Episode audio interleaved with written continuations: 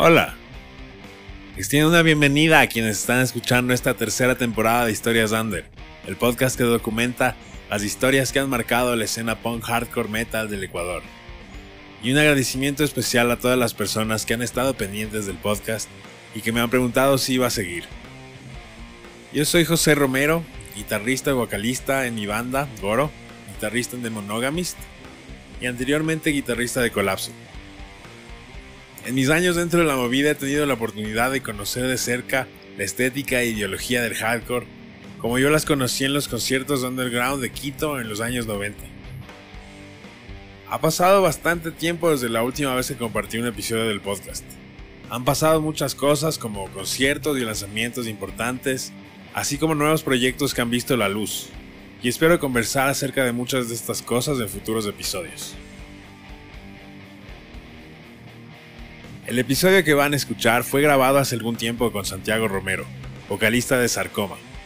Nos conocemos desde hace mucho tiempo y en la siguiente conversación mientras nos cagamos de risa, revisamos su trayectoria y desarrollo como vocalista, así como la historia de la producción musical y evolución de Sarcoma, la banda de death metal que se encontraba inactiva cuando grabamos este episodio pero que actualmente prepara su regreso a los escenarios con Andrés Jaramillo de Muscari y Reptilium en la batería integrándose a la alineación clásica de Mauricio Vega en el bajo, o Pablo Flores en la guitarra y Santiago en la voz. Con ustedes mi conversación a finales del 2021 con Santiago Romero. Muchas gracias por animarte a participar. Qué más bonito, ¿cómo estamos? Qué más, mi brother. Entonces, para empezar, podría resumir un poco cuáles han sido las bandas con las que has tocado, cantado y cuál ha sido tu actividad musical en el pasado. Mm, ya, yo lo resumo. Sí, por favor. yo pensé que tú lo ibas a resumir. No, mentira. Em, no, pues de chamo tuve, empecé una banda a los 18 con, con Andrés Jaramillo, el abejo, Andrés Espinosa, Asepsia se llamaba. Y claro, y el Carlito Espinosa también, el Calas.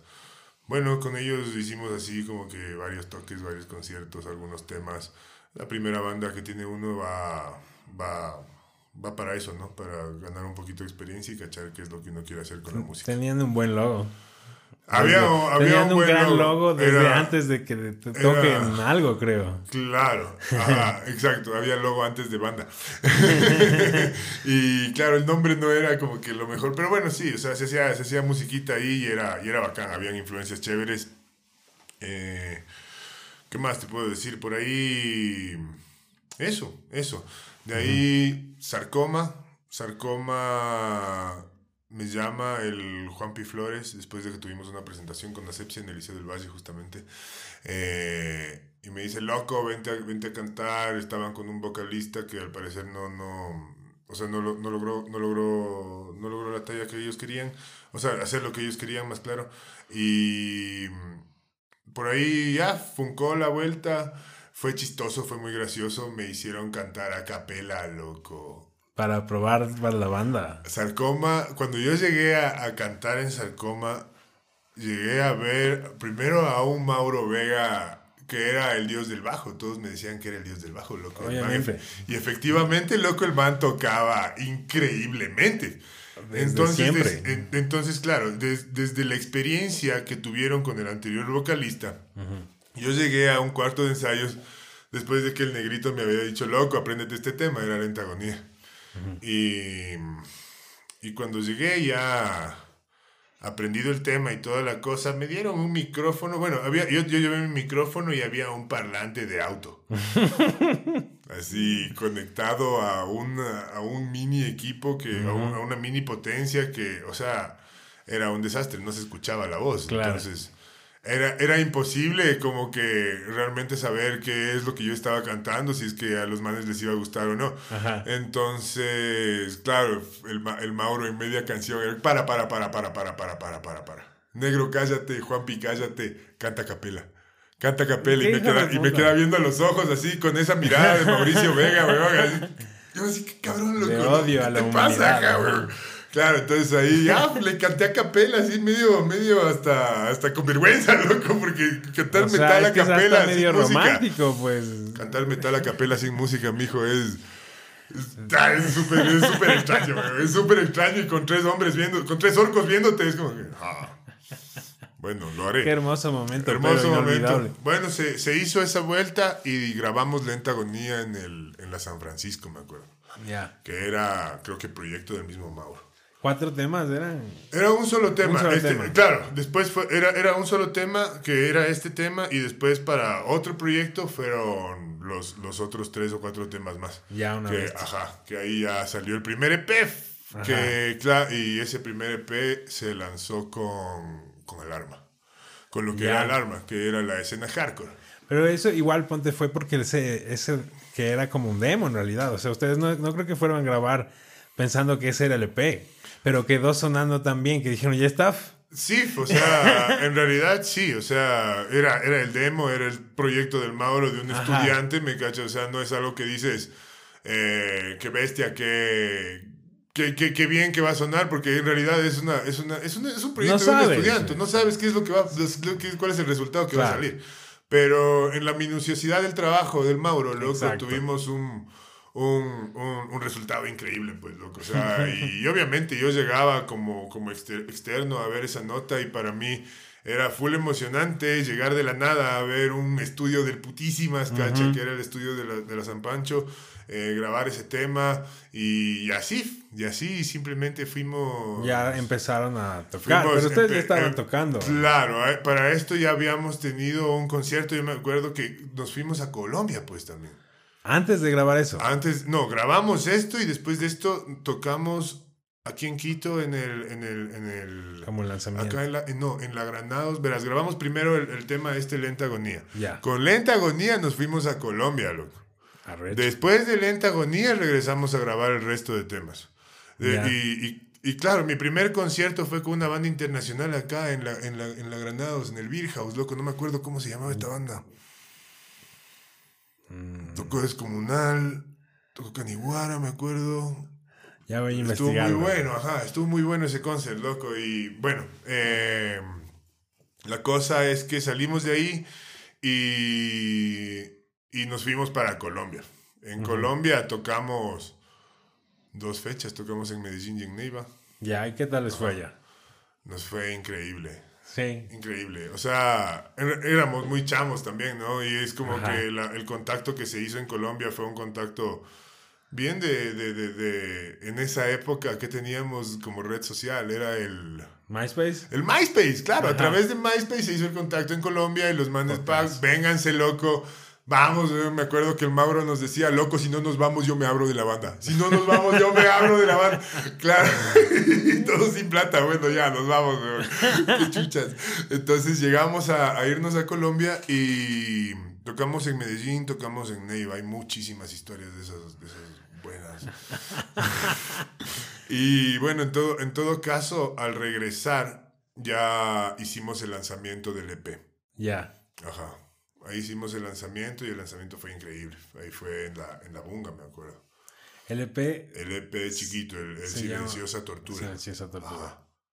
Ajá, Suena realmente muy bien. Y sí, era... Hay, ligeras diferencias con el disco en algunos de los temas que se volvieron a grabar, creo. Sí, se volvieron a grabar los mismos temas en el disco casi casi.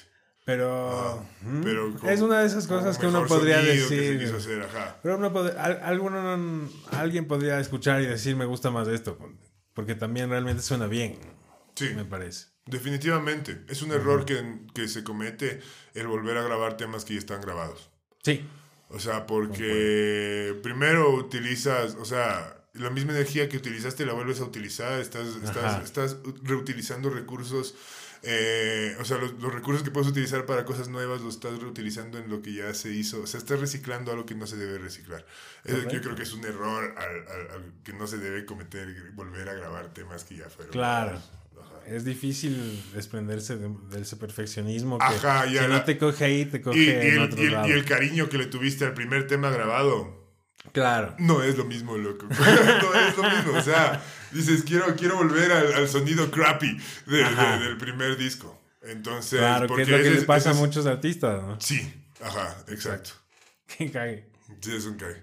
Y, pero digamos, ya de ahí tocaron muchísimo con Sarcoma, ¿no? O sea, con Sarcoma hubo como varios años de actividad en los que tocaron, más que nada aquí dentro del país, pero igual también tuvieron sus oportunidades, me parece, de salir. Con Sarcoma tocamos aquí, man. O sea, Solo fue, de Colombia. Fue Colombia y de ahí aquí en Ecuador salimos a varios, a varios lugares, pero de ahí no, en Quito, loco, como que nos, nos, nos encerramos en Quito. Eh, las labores también de los muchachos, de la gente de la banda, sí se fueron dispersando un poco. Y eso es lo que lleva básicamente a que muchas de las bandas se separen acá. En efecto, es muy difícil, es que es muy difícil mantener una actividad a través de los años. Y más que nada es una actividad que te demanda tiempo, te demanda energía, te demanda dinero, te demanda y, y, no te genera. No, pues. Y si no te genera, loco, es, un, es un super hobby. Es un super hobby que tienes que tener, exacto, entonces tienes que tener mucho dinero para mantener un hobby súper grande, entonces sí es complicado en nuestro, en nuestro entorno. Es verdad, es verdad, igual tratar de como encajar o, conjugar la actividad artística con algo más comercial, igual también es súper difícil, digamos. Se ve que eh, las bandas prueban de todo, porque como ya no es que se venden los discos, mm. em, en este punto sin, sin, conciertos, por ejemplo, ahorita yo sí he visto artistas que ya se han lanzado a, a todo tipo de emprendimientos. Claro, está o sea, bien. Está, está, bien, nos obligan, las, las circunstancias nos obligan. Eh, lamentablemente el, el, arte es como que la última rueda del coche para, para, para todos, en, para todas nuestras autoridades. O sea, es lo primero que se corta cuando existen emergencias. Es como que es absurdo. eh, no hay, no hay una corresponsabilidad entre, entre las autoridades y, quienes, y de las personas que hacen arte para que las cosas funcionen. Es como que hay una, una pelea eterna, una pelea eterna que no, no, va a acabar nunca. Claro, pelea eterna y también el tongo eterno. Porque es como que si estás en el tongo, claro. mantienes el tongo. Claro, eso es, eso, eso, eso, sí es. Son las dos cosas. claro, es que para, la, para que tengas excluidos tiene que haber los que excluyen. Güey. Obviamente, obviamente, obviamente, obviamente. Pero claro, o sea, justo lo que estaba leyendo el otro día, hay que, hay que buscar las maneras, rejection, redirection. Entonces hay que, hay que redirigir las cosas, hay, que, hay, que, hay que buscar las maneras de hacerlo, dejar de depender de Papito Estado que nos dé las cosas, eh, capaz moverse, moverse de otra manera, ¿me cachas? Ya buscar, buscar otro otros, otro, otro sentido para que la industria funcione, para que exista un poquito de industria acá, loco. Claro. Estamos cagados, no hay industria. No, es que no hay nada, porque... No hay nada. Es que... No claro, si es que dices que no quieres que el Estado te dé las cosas, el, dinero, el, Estado te da hasta el dinero. Claro. Entonces, hasta el dinero es algo de lo que habría que pensar en desprenderse, para desprenderse del Estado. Pero de cierta manera, el, el, el, hecho de vos desarrollar tus cosas, empiezas a depender, ponte hasta de un permiso para elaborar. Claro. Entonces, entonces, entonces todo, todo es dependencia del Estado para poder hacer tus cosas. Entonces ahí hay que, o sea, es complicado, man. Es complicado. Es complicado, es complicado. ¿Cuántos años tocaron con Sarcoma? Con Sarcoma desde el 2000. Hubo sus pausas también, me imagino. Era como que alguien viajaba o, o cosas así. Sí, sí, el Mauro se fue. Se fue, eh, grabamos el primer disco para grabar el segundo disco, el, el, La esclavitud del siglo XXI. Em, ¿Qué te diré? O sea, vamos, 2000... Ay, estoy acordándome. 2007 tocamos en el Quito Fest con Sarcoma y yo ya había desde el 2006 hasta el 2011, casi cinco años. Ok. Ajá. Sí, sí, sí. Ahí pasaron muchas cosas. Se grabaron dos discos, loco. tocamos en un Quito Fest, tocamos con Sepultura, tocamos. Exacto. Y sí, tocamos con Suicide Silence, Cannibal Corpse, loco. ¡Qué, qué época! Así Por Dios, qué época tan hijo de puta, qué Exactamente. o sea, era, era, una, era una cierta época dorada. Sí, era, era de, bandas llegando. y, hubo una, bonanza, hubo una bonanza también, o sea, y hubo, y hubo también el, el, el, personaje detrás. Hubieron muchos personajes detrás que estaban interesados en que la cosa se desarrolle una acá. Generación, diría yo. Y, una, y, un amor, ajá, muy grande al Ecuador.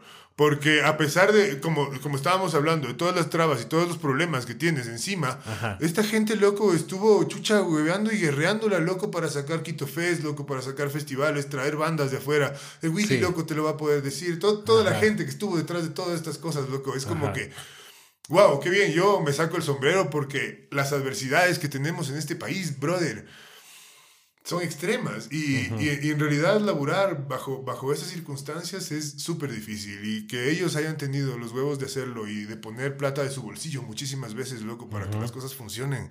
Pana, muchísimas gracias. O sea, en realidad ahí se vio, o sea, se, se, vio muchísima, se vio muchísimo, muchísima comunidad, diría yo, de, de la, comunidad rockera en sí. Se, se, veía, o sea, a pesar de que había las disputas de que... Que siempre va a haber. Que siempre va a haber. De que yo organizo un concierto y organizo otro por aquí, loco, y el mismo día no me importa, entonces te llamo a mandar a la Verge para que no organices el mismo día. ok, claro.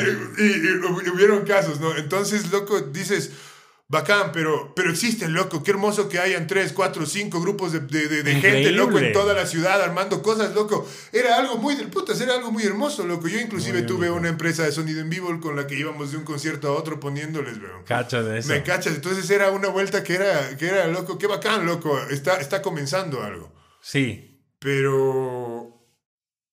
Claro, llegas, llegas, hay un límite. Es que al, para una cosa es construir algo en lo que obviamente puede haber muchísima pasión y dedicación y entrega y todo. Pero construir algo sostenible requiere una. Un, tener una. como una claridad mayor, me parece. Porque es más difícil. Porque pensar en algo sostenible tiene que ver con pensar las cosas no en ahorita. Que, que, a veces ocurría, o sea, era como que obviamente fue increíble que vengan algunas de esas bandas en algunos puntos era la oportunidad de que vengan esas bandas. Capaz si no venían en ese entonces, no les veíamos nunca. Pero pensar en que, digamos, vamos a invertir tantos recursos en, en, que existe una escena o en traer bandas o en generar una actividad alrededor de cierto género. Ya. Eh, te requería ya pensar no solo en esta es la oportunidad que tengo ahorita de traer esta banda, sino cómo funciona el que yo traiga esta banda con un plan a 5 o 10 años.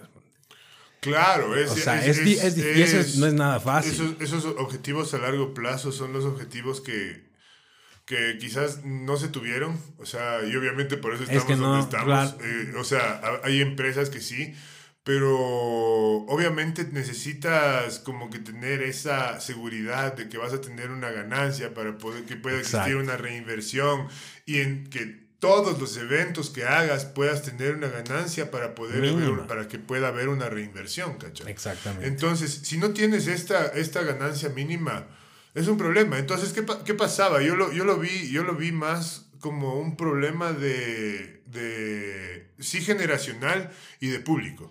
Entonces, fueron creciendo las generaciones, loco, y ya los, los, el público empezó a hacer banda y empezaron a... y no generaron público.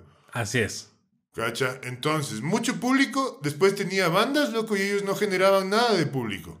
Claro. Que fue lo que, lo que las anteriores bandas sí hicimos, generar público. Y las anteriores también generaron público y así, y así, y así. Hubo un momento en que se, hubieron tantas bandas que no había nada de público. Era tanto. no, sé si, no sé si tanto, pero en, muchos de los shows a los que yo iba después, loco, teníamos a 20 personas, 40 personas y la mitad o más de la mitad eran, de las bandas que tocaban. Claro, eh, había más gente que, tocando en bandas que gente, por ejemplo, haciendo conciertos. Exacto. O sea, había, exacto. Entonces necesitamos que todos los escalones de una industria musical se, se cumplan. Entonces viene desde mm. la preproducción, producción, el marketing, loco, pero no, no se puede dedicar a todo el músico. No, no. No, bueno. ya, ya, ya, es, ya es un momento de que, ya, ya, ya, que, la, que la industria se especialice un poquito más. El problema es que acá, ni bien se especializa a alguien, esa persona se quiere ir del país porque acá no existe trabajo. Eso sí ocurre. Ajá, entonces acá eh, existe un montón de empresarios ecuatorianos que están trabajando afuera y que, y que, y que son muy buenos y que, claro, tendrían toda la capacidad de hacer acá las cosas, pero lamentablemente las circunstancias no dan.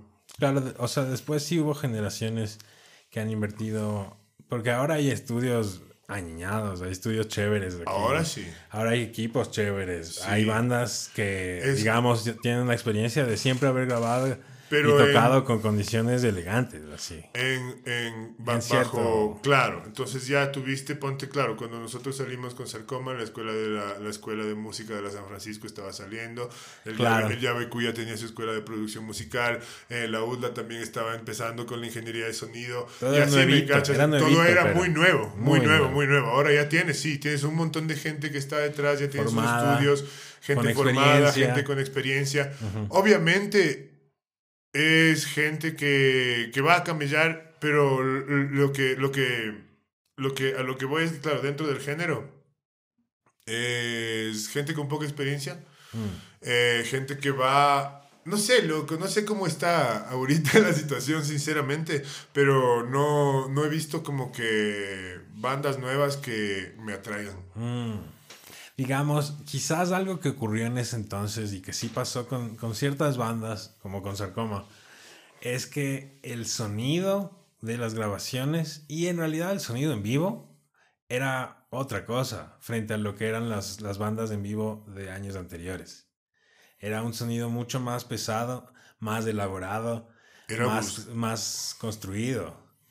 Eh, y eso impactó en, en, esa, en ese público, en esa generación. Claro, yo Ahorita, eso es lo que yo creo que es que concuerdo contigo. ¿Dónde está una banda que suene así que, que digas qué increíble?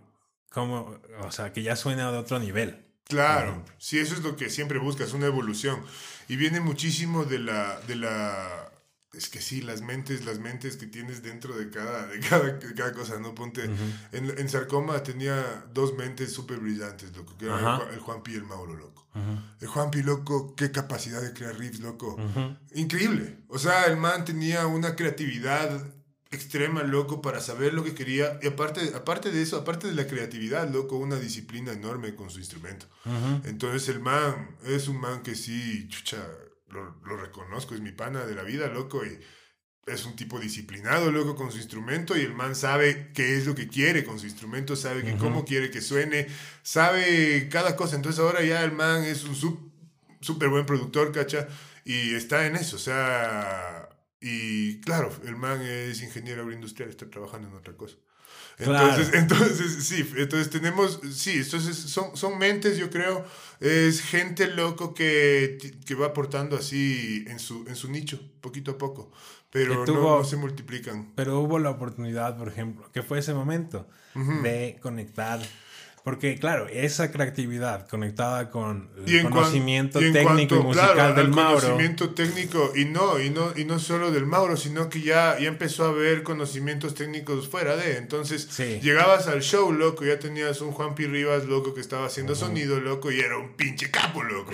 Entonces dices, qué bacán, bro. O sea, y, y, y, vas a sonar increíble en monitores, vas a sonar increíble afuera, vas a sonar bien, vas a sentirte bien porque tienes un buen ampli de guitarra guitarra, tienes un buen ampli de bajo, una batería bien microfoneada decentemente, ¿me cachas? Entonces, ya vas, o sea, en, en realidad para, para, para, nosotros, para sí, o sea, estar dentro de Sarcoma sí fue crecer bajo un nivel de exigencia.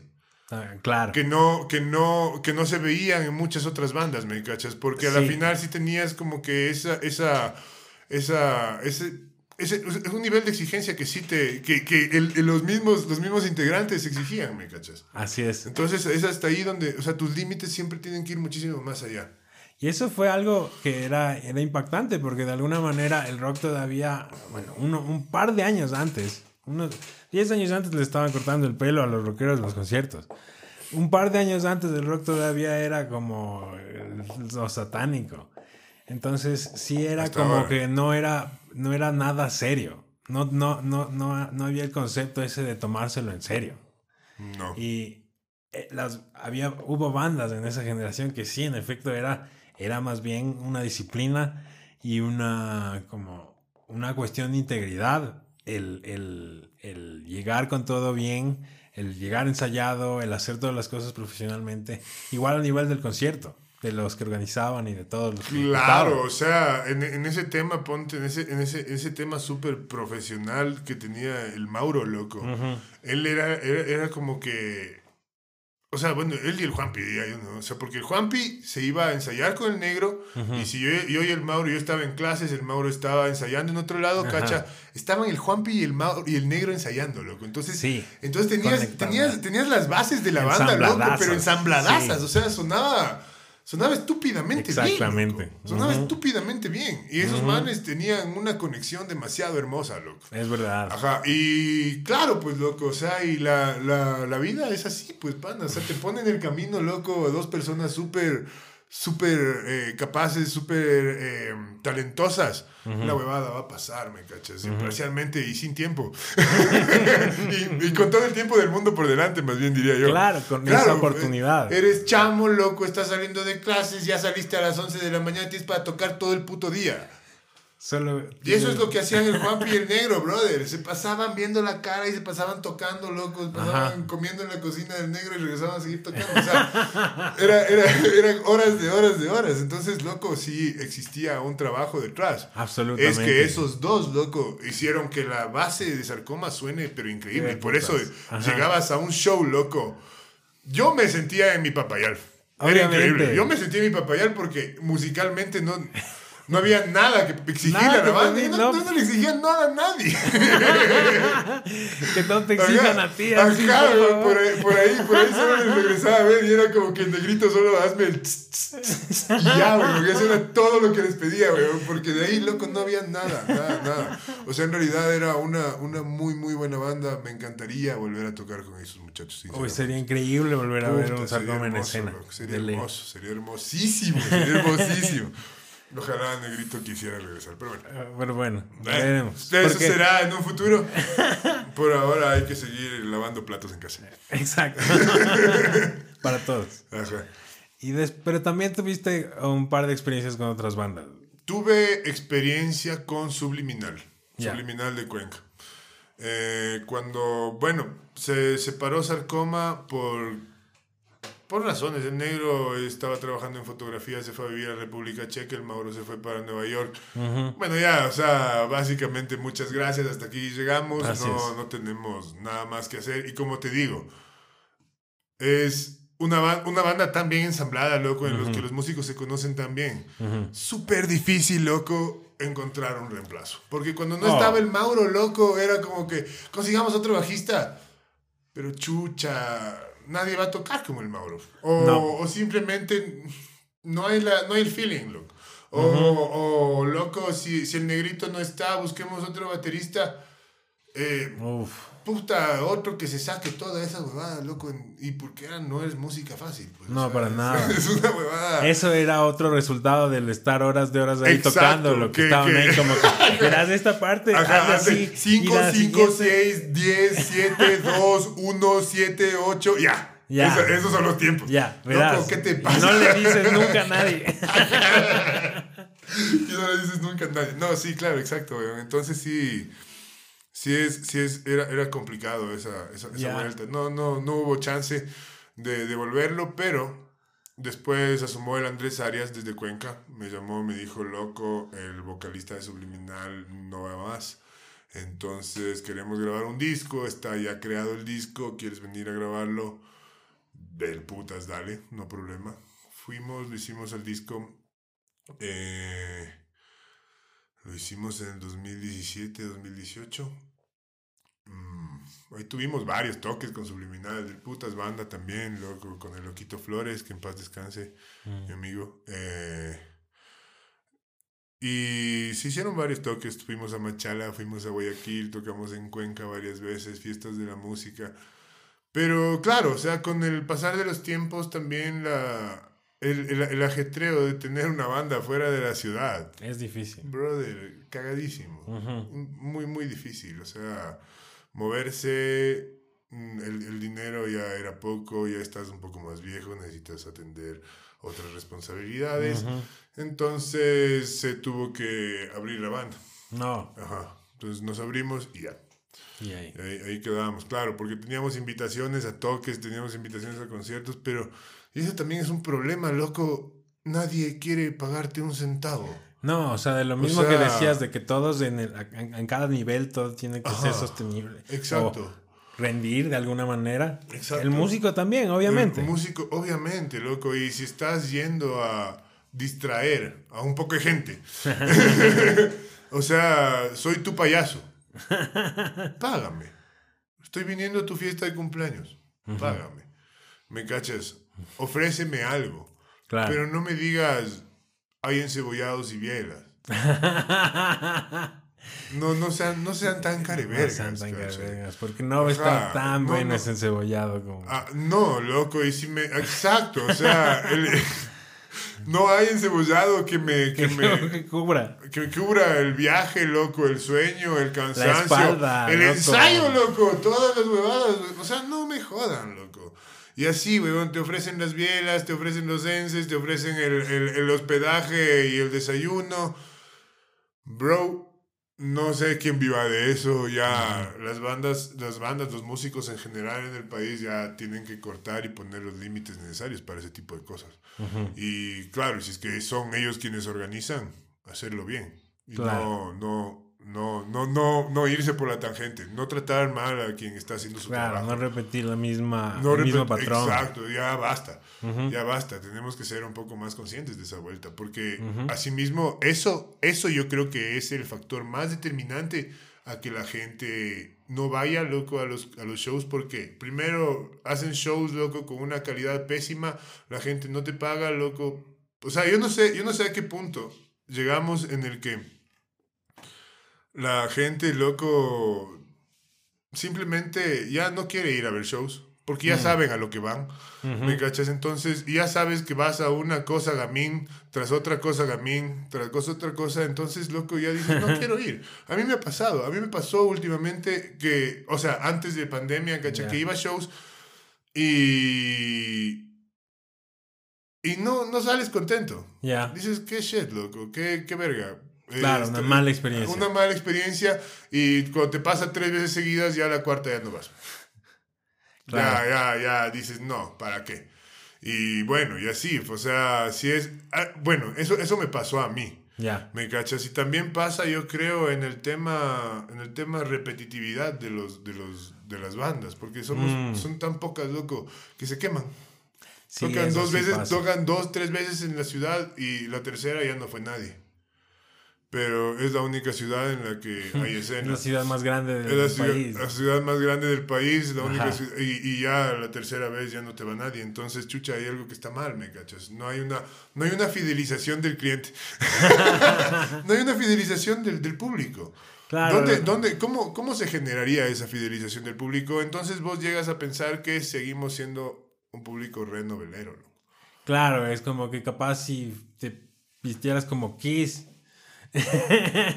y prendieras fuegos artificiales, no es sé. que loco. entonces, exacto, entonces, entonces ¿qué, qué empiezas a, a querer, cacha? Entonces, ¿cómo le fidelizas al público? Es lo que hablábamos ayer con, con, con un brother que, que, que me cayó a la reserva y, y el man me decía... Claro, entonces hablábamos de, de un concierto que yo me fui, el Riot Fest en el 2018 en Chicago. Eh, me fui a ver a Suicide- a Suicidal Tendencies. Qué bien. Entonces, en este concierto le hicieron tocar a Suicidal Tendencies todo el primer disco, desde el primer, desde el primer tema hasta el último, hasta En el último tema, en orden. Ujú.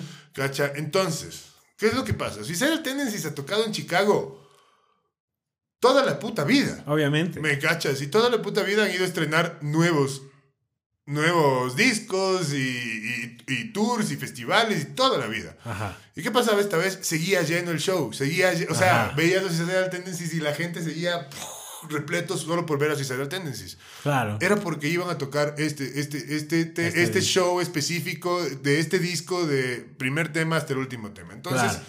generas, generas nuevas fidelidades a partir de lo que ya se creó anteriormente, ¿cachai? Claro. para las bandas viejas. Entonces, loco, sí es, es como que es, es un- una forma de hacerlo, no es como que solamente un ejemplo. Pero, claro, acá, acá seguimos yendo a ver bandas que tienen dos discos y están cumpliendo 20 años. Y, Eso es verdad. Y, a veces más años. Y a veces más años, o que tienen un disco loco y siguen celebrando los 25 años de banda. Es como o sea, yo, yo respeto muchísimo porque es, es, es, eh, es, es hermoso. El hacer música, loco, va muchísimo más allá de tener discos. Claro. Sí, o sea, no, no. Es verdad. Eh, sí, o sea, no es eso. Y el mantener una actividad. Y el mantener una actividad que es, un logro. Es hermosa, loco, y es difícil, exacto. Es, un súper logro. Entonces, sí, es, es complicado, pues, loco. Sí hay que generar esa fidelización de alguna manera, de que el público se, se, se embelezca de lo que hacemos acá. Pero, claro, mientras sigamos teniendo los accesos, sigamos viendo qué es lo que pasa afuera y que lo de acá no les llega ni a los talones, eso creo que también es un problema, loco. No, hay, una, hay, una, hay una gran... Es como una decepción cuando te topas con esa pared que hay de, de la diferencia. De realidades. De, de accesibilidad, que digamos... Em, Quizás un poco eso es lo que pasó, por eso no se pudo sostener tampoco eso de que vengan las bandas. Porque, o sea, incluso geográficamente, en efecto, estamos rodeados de unas paredes que son los Andes. y no es fácil llegar a esta parte del planeta. De acuerdo, o sea, hasta en ese sentido hay obstáculos, hay cosas que hacen que ciertas cosas... Somos hostiles. Mm, sean difíciles. Sí, es, un, es un espacio hostil. Pero... Em, eso no, digamos, el, siguen habiendo bandas y sigue habiendo, la, construcción de un público es un elemento que es muy, muy faltante, pero, pero más allá de eso, eh, por algo, digamos, a través de tantos años se puede todavía hablar de una escena. O, o, se, o siempre se ha hablado de una escena, muchos han dicho como que, ¿cuál escena? No hay escena. O que capaz es verdad, pero algo siempre ha habido. Para que haya una escena, no sé, no, para a mi manera de ver es como que tienes tienes un mainstream y tienes un underground. Claro. Y para que haya un underground tiene que existir de ley un mainstream. Ajá. Y no existe acá un mainstream. No tenemos una, o sea, de plano no tenemos una industria musical que, que, cumpla todos los aspectos que la industria musical tiene que cumplir. Seguimos, o sea, y, o sea, ya se está generando, ya estamos viendo que hay cambios, hay universidades, ya hay más estudios. Eh, yo creo que se va a ir cumpliendo poco a poco esto, ¿me cachas? Es, un, es, es, una cosa de darle tiempo al tiempo. Pero, ¿cuánto tiempo? Claro, igual, igual ¿dónde está el obstáculo? Sería también la pregunta, porque digamos, hay, hay grupos muy populares, muy grandes en ciertos segmentos de la población. Y esa actividad puede ser completamente invisible para otro segmento de la población. Entonces también eh, lo, el problema de, que no hay un mainstream es que no hay un mainstream para todos. No hay una Rihanna que escuchemos todos. No eso es como, me parece como un obstáculo. Sí, sí, sí, eso sí puede ser un obstáculo y también el, el, generar esa curiosidad, ¿no? O sea, es, que, es, que, es que, loco, si, si te sales de Quito, loco, creo que nadie en el país tiene una curiosidad por escuchar algo de metal o escuchar rock o escuchar música con distorsión, mi, mi, mi bro. Entonces, entonces, por ahí, loco, esa, es esa cultura que no, no, no la tenemos en la sangre. Ya, a nivel nacional yo diría que no la tenemos en la sangre, es una cultura que la, la hemos adquirido, sí, obviamente a partir de gustos, a partir de leer, a partir de escuchar nuevas cosas, o sea, obviamente la, la Mm. Tiene, tiene, tiene, es una cultura importada. El rock and mm. roll es una cultura importada para, para, o sea, somos una mixtura de todos. De todo y de todos. O sea, nosotros somos mestizos, sí, somos todo lo nuestro es importado.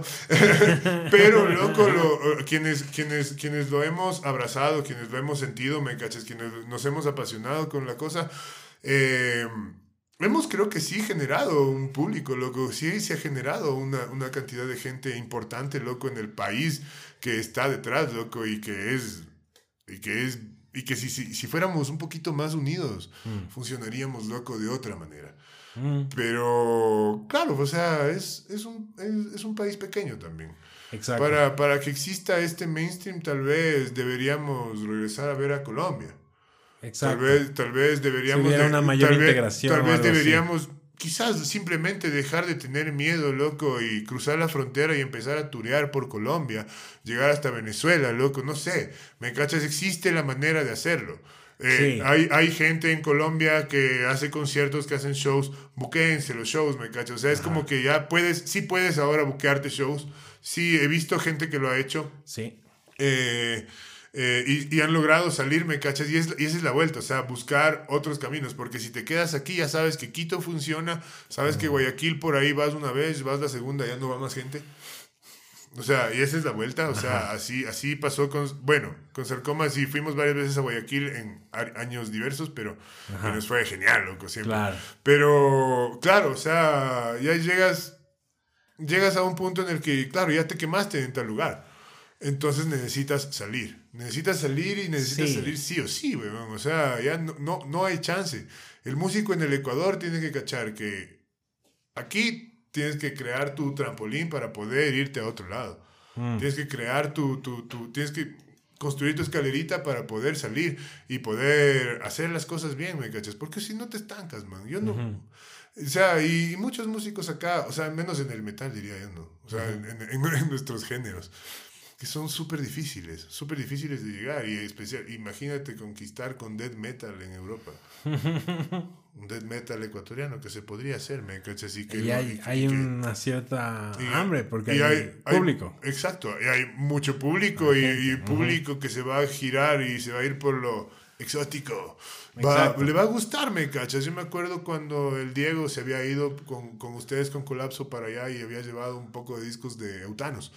Y que había mucha gente fascinada con Eutanos, pues, bro. Y que, claro, no es, no es de mis favoritas. Me cachas, no es de mis favoritas acá, pero loco, tenía su, su cualidad esa nota, me cachas. Así es. Y, claro, entonces, por, por ahí, loco, había. Hay, hay un mercado, me cachas. Entonces esa es la vuelta, ir buscando mercados. Colombia es un mercado enorme en el metal, loco. Colombia música, es, es, una potencia. Es una superpotencia. Cuando nosotros, yo me acuerdo, fuimos a tocar en Colombia en Neiva. Tenías, eh, tocamos en un patio, ¿no? Pero para esto, loco, era un patio de como de una escuela. Era una, una, una, una cancha grandota, una cancha grande. Y al lado tenías, loco, un montón de carpas. De distintas disqueras que tenían discos, loco, de bandas colombianas por montones, loco, y pins y stickers y camisetas, loco. Y la otra carpa era de otra disquera, de, me cachas, pero de otro lado de Colombia, igual discos, camisetas, loco. Entonces los manes, loco, tienen un poquito más clara la cosa que nosotros. Definitivamente. Definitivamente. Entonces, estamos tan cerca, man. Y tenemos bandas tan buenas, loco.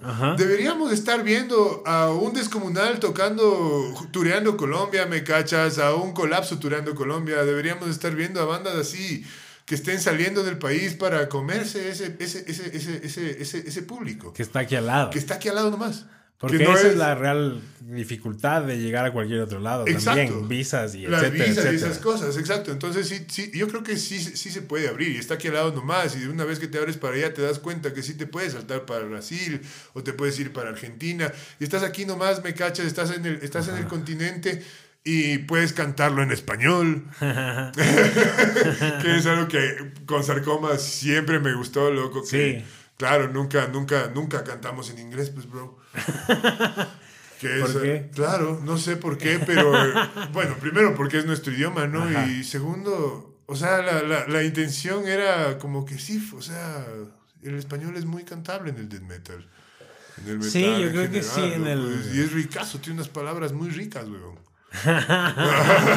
como diamontre. Pontre. Pontre.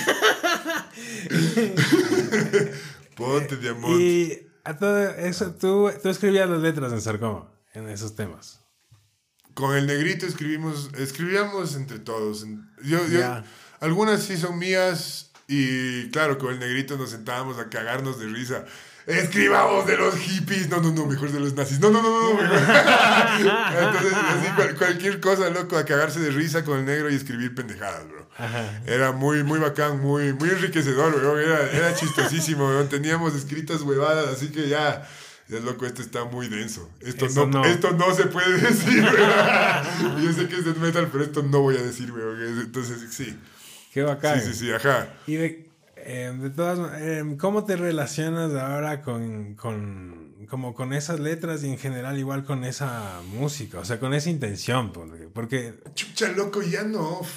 Ya, no, me... lo sientes, o sea, igual. O sea, a lo, a lo, a lo, a lo que cantaba, loco, y sentía, si es que lo vuelvo a cantar, ya no, ya no es lo mismo, pues, bueno, o sea, es, es, como que por ahí hay canciones como El Matadero. Ajá. Que... Que esa sí la podrías cantar seguramente. Lo, lo, lo, pero mira, lo escribimos, lo escribimos con una intención, ¿no? Ajá. Que era ponte... Que, que, que, era una época, loco, que veíamos que había full econazis, loco.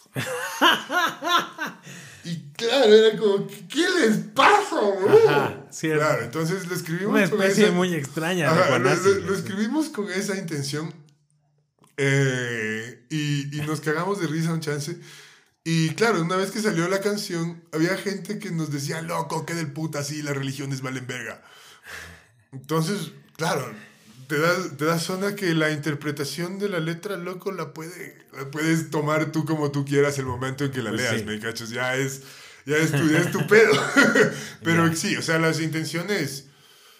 ¿Qué te puedo decir? No sé, yo cantaba muchísimo a la, a, la, a, la, a la realidad de la muerte con con lo que con lo que nos pasa, me cacho. O sea, o sea a, a- a verle, a verle a la muerte como algo real, como algo que a lo que estamos completamente dirigidos, que es lo único de lo que estamos seguros de, que, que por el camino en el que estamos pasando en la vida. Entonces, eh, claro, por ahí era una época, no diría de oscuridad, pana, pero era una época de death metal, weón. Era una Era época una, bien e- metal. era una época metal, weón. Era una época que quiero chupar, quiero joder, quiero beber, quiero cantar, quiero irme de viaje, quiero hacer música, quiero estudiar también. Entonces, loco, habían, habían, un habían, habían varias, varias, varias cosas, loco, muchas, muchas aristas. Y, y que cuando eres joven, loco, yo les veía a panas ya teniendo hijos y familia. ¿Ya? Ento- y, y, y, y vos así, pelilargo, panzón, loco, yéndote a tocar en cualquier lado, me cachas, yéndote a tocar a Machala. Así, chucha, bajarte de un bus, loco, a, a, a valer verga en un estadio de verga. Porque, Exacto. Ajá, en, entonces... un, en un En un, galpón. en un galpón así, de, de bercha, así. Ah, Con un olor a bazuco penetrante. Exacto, exacto. Qué rico estar aquí no estar en, la, en el matrimonio de mi amigo que me invitó y yo elegí venir a elegí venir a este, a este galpón con el charco ahí acaba de cruzarse una rata al lado mío claro o sea era, era así pues Pero, brother pero sea- ¿por qué escogíamos eso bro? Por una pasión. Por una pasión, yo. por un amor, loco, por un, por un compañerismo, loco, que normalmente no le entregas a cualquiera. No para nada. Son tus ñaños, son tus panas que están Es a tu lado, loco. Es una tu- relación. Es una relación. Es Llevas una una relación muy loco, intensa. interpersonal de cuatro personas. Y que no, no, no lo tienes con nadie más. No. La relación No. con la gente de la banda es como. Ajá, es, es- como tu. tu batallón. Sí, son, tu- son tus guerreros, cabrón. Ajá. Son tus guerreros, loco. Y antes de tocar Con los que ese, estuviste en la ese, batalla, ese, abrazo antes de tocar, hijo de puta, ese que te dices, loco, no nos vamos a jalar porque para esto entrenamos. Igual si nos jalamos Ajá. no se nota, porque ajá. suena hecho verga. Ajá, exacto. Nos jalamos, nota. Exacto, exacto, tal cual. No, pues es hermoso, es súper emotivo, loco. Esa huevada yo no la cambio por nada, no la Tal cambiaba cual. por nada del mundo. Exacto. Yo no la cambiaba por nada del mundo, como te digo, loco. Tuve matrimonios a los que asistí y no fui. y, y- y claro, loco, o sea, es como que, bueno, eh, aquí estoy a mis 37. Exacto. No me arrepiento de nada de lo que hicimos en esa época. Eh, quizás, quizás, quizás sí, sí, sí quisiera hacerlo mejor, muchas cosas, pero bueno, la vida me, da, me dará revanchas. En ese aspecto, eh, claro, ahora, ¿qué se practica? Se practica la disciplina. Mm. Se practica el, el- el- el empezar algo y terminarlo Mm. se practica el, el justamente el llevarte bien con las personas que están a tu lado, el, el consensuar, el, el, el- ser persona, loco, el ser humano. Yo creo que detrás de, detrás de toda la música que hicimos, detrás de todo lo que se hizo, en el, en el mundo en general, quienes hemos participado de la alegría del resto, nos sentimos bastante llenos, ¿me cachas? Eh, ir a un concierto, loco, y verle a, cinco chamos gritando, cantando tu canción de memoria, man. Qué gratificante que es, qué hermoso que es, loco, y esa bebada es, es, es, es, es el haberlo hecho bien. Así sea por un ratito, por un momento, el haberlo hecho bien, loco, te da esa recompensa, esa sonrisa de ese niño loco de 11, 12 años que está cabeceando y que quién sabe qué problemas tendrá en su casa. Pero ese, para, para, para estar... para identificarse con tu música. Para identificarse con mi música y para estar en un concierto de metal, güey. Correcto. ¿Me cachas? O sea, y, moviendo la cabeza con la agresividad que la mueves, loco. Yo me identifico con él porque yo estuve ahí. Ajá. Y estoy seguro que, y estoy seguro que muchísimos nos pasa. Entonces, esa vuelta es como que súper linda, súper, súper gratificante. Y eso, pucha, le agradezco a la música Siempre, toda la vida, loco. toda, toda, toda la vida. Qué bacán. ¿Y todavía escuchas hardcore? Escucho hardcore, escucho punk, escucho cosas raras, ajá. Death metal, sí, también, sí, sí. sí todavía, todavía. todavía, todavía escucho, sí, bastante. Y entonces, un poco para cerrar, como, ¿cuáles serían, em, creo que los discos de bandas locales ¿Cuáles, uno o varios que tengan como un significado personal para ti? Ya. Viejos o nuevas o lo que sea. Ya, sí, voy a tener que remitirme a los... Verás, loco. es que para mí, ponte en bandas locales. El Combatiendo Apatía de Muscaria. Qué lindo disco. era, muy, era muy niño, tenía 15 años, me lo hicieron escuchar mis compañeros en el colegio. Y fue como que, qué bacán, loco, estos manes, weón. Y me dijeron, ay, el Luigi sale del Liceo del Valle. Yo estaba en el Liceo del Valle. ¿Qué de putas, brother? Es una huevada muy bacán. Entonces, y claro, entonces yo, yo regresaba a ver, vos estabas un año más, un año más arriba, cacha, en, en, otro curso. Estabas, estabas en, el, en el curso de al frente, me acuerdo. Y tocabas con el Andrés Ortiz, loco. Eh, tenía Picagua, creo que era Cangagua. Cangagua, loco. Era Cangagua, loco, cacha, y era como que qué bacán, loco, mis compañeros contraria razón, loco, y así. Entonces tenías, tenías una... Era, era muy bacán, loco. Fue muy lindo llegar a un entorno musical. O sea, yo salí de un colegio de, de Opus Dei de curas a llegar a un colegio en el cual era, había una apertura de mente completamente distinta. Para mí fue un shock, ¿me cachas? Ya. Y esa huevada sí fue como que... Re bacán, loco. Fue iniciarme en la música súper lindo, loco. Y, y porque, porque, no, no, porque yo antes de llegar, claro, sí me gustaba la música, me gustaba por ahí, te escuchaba Offspring. Mi primer disco fue la americana de Offspring, el Korn de el Issues de Korn. Me cachas, pero eran discos extranjeros. Claro.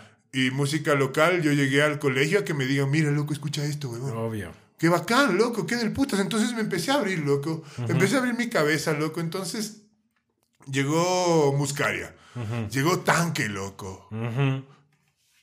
Qué bestia, qué discazo el de Tanque, el primer disco. Qué discazo, loco. de ahí llegó el retorno de Exxon Valdés, loco. Me llegó. Y, así, loco. Iban llegando bandas, loco. Ponte, llegó también Rocco La Bacalao, Mortero. Había Obscura, loco. Obscura de Ambato. Qué bestia, loco. ¿Cómo se llaman estos otros, loco? Tocatibulla, de la Tacunga. Bro, me acuerdo cuando uno de mis primeros conciertos fue el, el Tattoo Fest que hubo en el, en el Miami Centro de Recepciones, loco. ¡Qué, conciertazos! ¡Qué bestia! Mileto, iba y te quedabas todo el día viendo todas las bandas porque todas estaban La gente tatuándose, loco, el olor a carne quemada, weón, las bandas tocando, sacándose la... Y me acuerdo, había una banda, loco, que vino de Guayaquil que se llamaba Once Fumanchuco. Simón. ¡Qué bandota, loco! ¡Qué del puta, no! ¡Qué bestia! O sea, bro, habían... O sea, en, en realidad, en realidad había muchísima, muchísima, muchísima Actividad. Muchísima actividad. De ley. Está reapagada la ciudad. sí. Bueno, es, es, por pandemia también, pero igual, después de que, después de, antes de pandemia ya se veía la ciudad apagada. Es verdad, es verdad, hay que ver qué ocurre porque veo que ahorita algunas bandas están como volviendo o reactivándose o ya anunciando conciertos. Eso está bueno, eso hay, está bueno. hay el rumor de que Tanque tiene un álbum triple que tiene que sacar Wow. Lo cual sería pocaso. Wow, wow, wow, wow. eso, es, eso es espectacular, ¿me cachas? Porque sí, porque la, la, la esa es la, la, plena, loco. O sea, que pasen cosas, weón. Sí. Que pasen cosas y que. Igual, esas bandas, esas bandas que para nosotros fueron formativas, es hermoso ver que sigan activas. Igual, los que seguimos, los que vinimos después, también tenemos que seguir haciendo Hay algo. que seguirlo. Desde cualquier trinchera, desde cualquier lado que se pueda. De ley, de ley. O sea, desde. Sí. O sea, la, la, la, capacidad que tenemos de hacer las cosas es impresionante.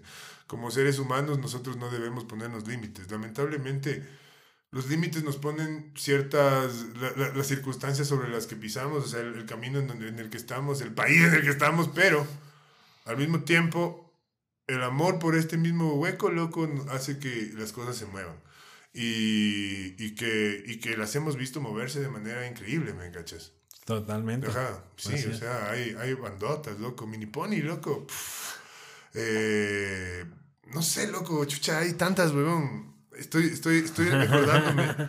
Estoy acordándome. Pero sí son un montón. Caniwara, loco, Trébol. Tengo, tengo algunas, loco, que tengo en mi, en mi cabeza. Y que no. Creo que fuimos, creo que hemos sido testigos de muchas excelentes bandas. Y por eso también hay que como seguir escuchando, seguir, seguir tocando algunos y de todas maneras seguir, mm, no sé, como manteniendo esa, esa posición de apertura que, que podría, podría ser que esa música nos, nos enseñó. Claro, claro que sí, brother. O sea, en el, en el camino hemos, hemos compartido con un montón de gente, ¿cachai? y, y, ese, y, ese, y ese montón de gente estamos, o sea, si, si regresas a ver ya, o sea, es como que muchos del camino se fue abriendo, se acabó el camino musical para muchos. Em, eh, hay full gente que se le acabó el camino musical. O sea, que ya, ya, dijeron, ya no quiero, ya no quiero más, ya hasta, hasta, aquí llego. Eh, inclusive yo he pensado en eso, me cachas. O sea, ya estoy en eso, es más. No, no estoy activo musicalmente, pero sí, sí lo he pensado. De ahí. De ahí, sí, obviamente, apoyar, loco. Apoyar siempre lo que pase, lo que sea que esté pasando. Pero obviamente si te gusta.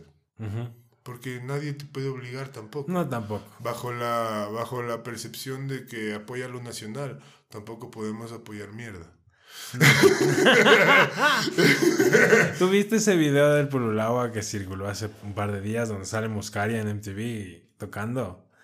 Y viste que salía un, un, man, eh, parecía de Guayaquil, que, que, decía justo eso, hay que apoyar porque el producto nacional, que eso se ha dicho todos estos años, todo este tiempo.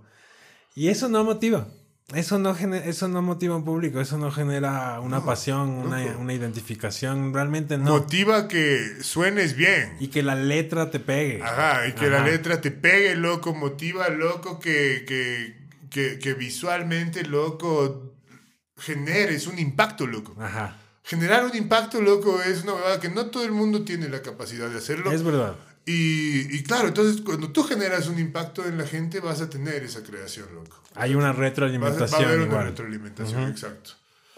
Exactamente, loco. Sí, o sea, y, lo, y eso, y claro, y esto de apoyar a lo nacional, no, loco. Apoya lo que está bien hecho. Y si es nacional es mejor. Exacto. Exacto. Apoya lo que está bien hecho, loco. Si vas a un concierto, exige, loco. Si te subes a un bus, exige, loco. Ajá. Hay que aprender a ser, a ser clientes, hay que aprender a ser consumidores, loco. Y hay que aprender a respetarse. Entonces, como, como, exacto, usuarios, buenos usuarios. Buenos usuarios. Hay que aprender a ser buenos usuarios. O sea, más que buenos usuarios, exigirlo. Si estoy pagando, claro. ¿qué voy a exigir a cambio de lo que estoy pagando? Y, esa, y, eso, y, eso, y eso va muchísimo en la, en la valorización que tiene uno propio. es verdad. Eso, es de ley. es de ley. Te subes a un bus, te trata mal el busero, loco. Te, te, importa un, te importa un huevo. Mm. Hay gente que se va a levantar y le va a mandar a la verga al bucero porque está corriendo, porque está frenando como imbécil o cualquier cosa. Claro. Entonces, sí, o sea, es como que llego a un concierto, sí voy a exigir luego que me ponga un buen sonido. Y si sé que, y si sé que, y si, sé que cuesta 5 dólares, no voy a ir. ¿Me cachas? Claro. Porque, porque sabes Porque a, partir de, a partir de eso, Mm. ¿Qué puede salir bien? Mm. hay, hay 10, 15 personas, 20 personas. Mm, no lo sé, Rick. Ya, ya, ya, estamos, ya, estamos, en otra, en otra, en otra circunstancia. O sea, ya estamos en otra, en una, en una etapa en la que sí debemos saber exigir. Uh -huh. Menos quien siempre estuvimos. ya sabemos a dónde vamos. El podcast, mi brother. Muchas gracias. A vos. Una bestia. Mi bro. Espero que hayan disfrutado de este episodio y muchas gracias por tomarse el tiempo de escuchar historias Andy. Hay algunos episodios más listos para salir en las próximas semanas, así que les recomiendo suscribirse, seguirnos en redes y compartir el podcast que son las mejores maneras de ayudar a esta iniciativa. No es un mensaje político sino un mensaje humano. Todos tenemos derecho a vivir y trabajar libres de violencia y tomar decisiones privadas sobre nuestras vidas. Hasta la próxima.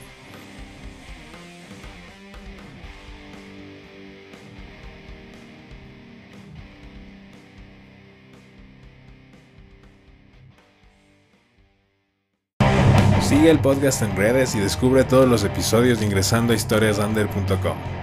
Historias Under es una producción independiente de José Romero, no se reserva ningún derecho de propiedad intelectual. Se puede copiar, modificar, distribuir y hacer comunicación pública sin pedir autorización.